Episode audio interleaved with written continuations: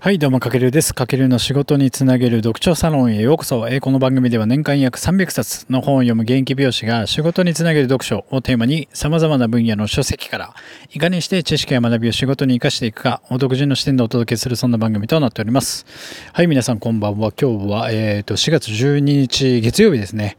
はい、えっ、ー、と、12日連続勤務してたんですけど、今日はですね、ちょっとね、えっ、ー、と、夜予定があってというか、えっ、と、時間空いてたので、ちょっと早上がりして、えっ、と、今、田町、港区田町の町で働いてるんですけども、ちょっと田町の町をブラブラしながら、えっ、と、ゆっくりした時間を今日はね、ちょっと過ごして、パワー回復という意味で、はい、やらせていただきました。あの、今結構ね、あの、スタイフもそうですけども、お店のインスタグラムとか、ツイッターとか、あといろいろね、今運用してても、毎日発信するものが多くて、はい、ちょっとそのために時間を作り出しながら、ちょっとせかせかやってるんですけれども、はい、でもやっぱね、なんか慣れてくると一つずつまた新たなものにチャレンジしてってなんかどんどんどんどんやることを増やしていける習慣が身についてきたのではいえっ、と今ね結構調子良くなってきましたはいなのでこの1週間も頑張ろうかなと思ってるんですけどもまあえっ、とそんな時にじゃないですけども、今日もちょっとビジネス書のご紹介をしていきたいと思います。今日はですね、会社で働きながら6ヶ月で起業する方法という一冊。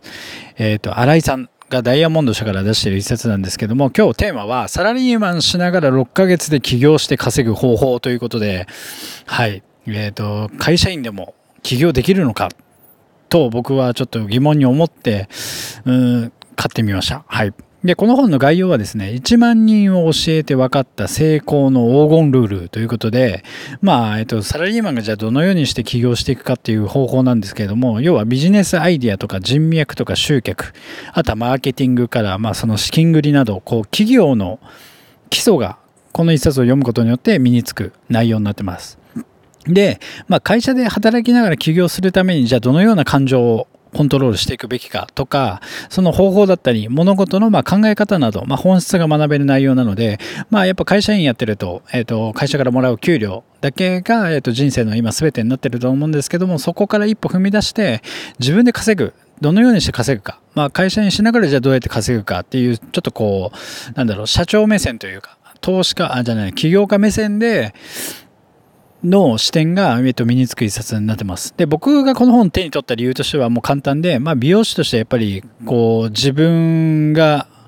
なんだろう、自分の時間を切り売りした働き方ってやっぱ限界があるなと昔から思ってて要は年齢重ねてじゃあ僕っていつまでハサミ握れるのかなって考えた時に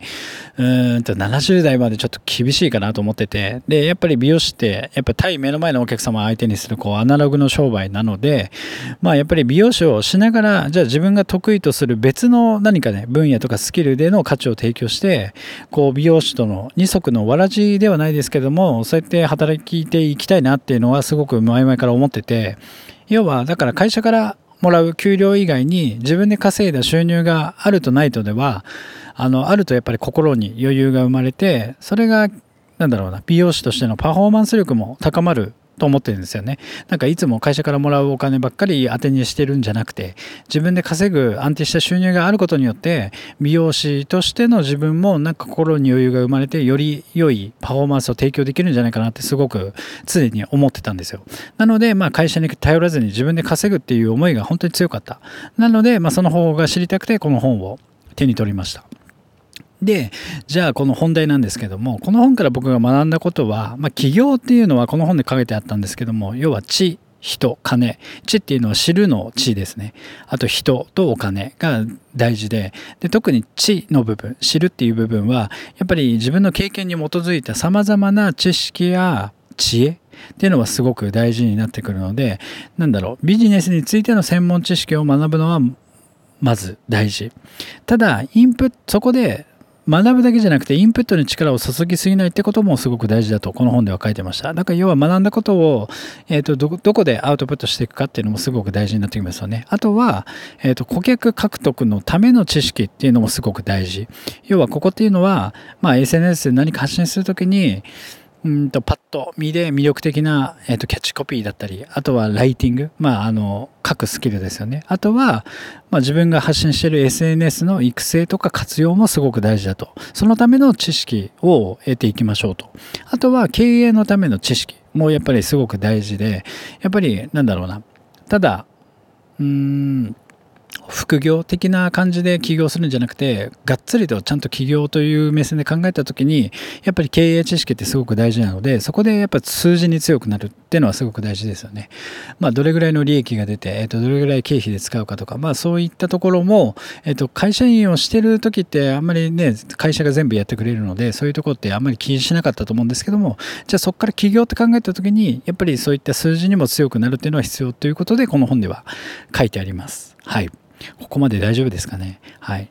で、あとは、やっぱり自分の持つスキルって何なのかなっていうのを常に考える。で、そこから活用できるリソースを自分の中で知るってことがすごく大事。で、これらを見つけて、じゃあどう活用していくかっていうのを、やっぱ常に意識していきましょうっていうのが、まあ、起業の第一歩となりますよね。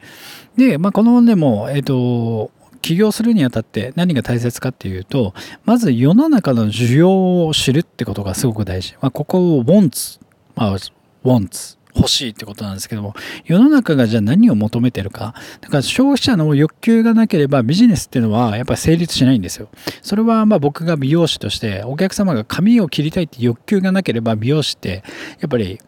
必要ないですよね。いらないですよね。自分で切ればいいし、で、白髪を隠したいっていう欲求があれば、まあ、ホームカラーとかもできますけど、やっぱり美容師さんがしっかり染めてあげることによって、そういった一定の需要というか、消費者さんが、えっと、求める、えっと、欲求があるからこそ、こうやって美容師ってビジネスは成立してるんですよ。だからそれを自分の本業じゃなくて、起業、サラリーマンをしながら自分が何が得意かなってところで起業するにあたって、やっぱりその消費者の欲求、まあ、だから世の中の需要を知るってことはすごく大事。まずはそこから考えて、そこから自分のやりたいことやできることに寄せていくっていうことがすごく大事になってくると、この本でも書かれてます。あとは、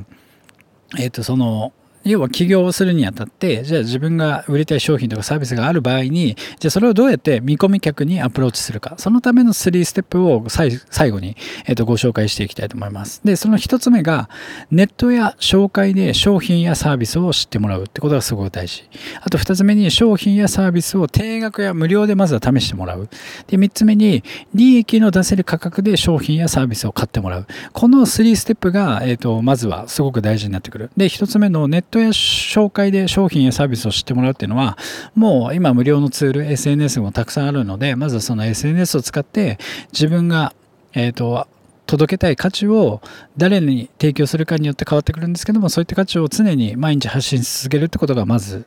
えっ、ー、と、第一歩目ですよね。で、第二歩目に、じゃその商品とかサービスをまずは定額や無料で試してもらうってことがすごく大事。だから要はジムで言えば、なんだろう、お試し期間とか、えっ、と、1回限り無料体験みたいな、初回の事務体験レッスンみたいなのありますよね。ああいうのでまずは試してもらう。で、あと英会話とかで言えば、まずはお試しの1回授業無料体験とかで、まずは、えっ、と、その自分が売りたい商品とかサービスを1回試してもらうってことがすごく大事なってきます。で、次にその3つ目になる、3歩目になるのが、その利益の出せる価格でその商品やサービスを買ってもらうっていうのがすごく大事。で、ライズアップとかまあ皆さん知ってると思うんですけど、まずはお試し体験から次に、えっと3ヶ月のレッスンに誘導する仕組みみたいなものができてるので、まず3本目としてやっぱり利益の出せる価格でその商品やサービスを買ってもらう。この3つのステップが、えっと起業するにあたってはすごく大事になってきます。はい。なので、まあ僕もね、例えば美容師として、えっと、自分でお店を出した場合に、まずネットや紹介で商品やサービスを知ってもらう。商品やサービスっていうのは僕の場合で言うと、そのサロンのことですよね。っていうことになってくると、まずはホットペッパーに広告を出すとか、あと自分の SNS でサロンをオープンしましたみたいなことをまず言う。で、その中から次に商品やサービスを定額や無料で試してもらう。まあ無料っていうのは厳しいんですけども、まああの人数制限してもいいと思うので、初回、えっ、と、なんだろう、なんか期間を設定して、その期間の中であれば、100人までの方だったらご来店いただいたらトリートメント無料とか、あとはなんだろうな、あとは前髪パーマ無料とか、前髪カット無料とか、まあ僕のこれビジネスの例え話なんですけども、あなたのサービスに置き換えた時に、まずはなんか無料で、えっ、ー、と、なんだろうな、利益がそれだけ出なくても大丈夫なような短時間でできるメニューとか、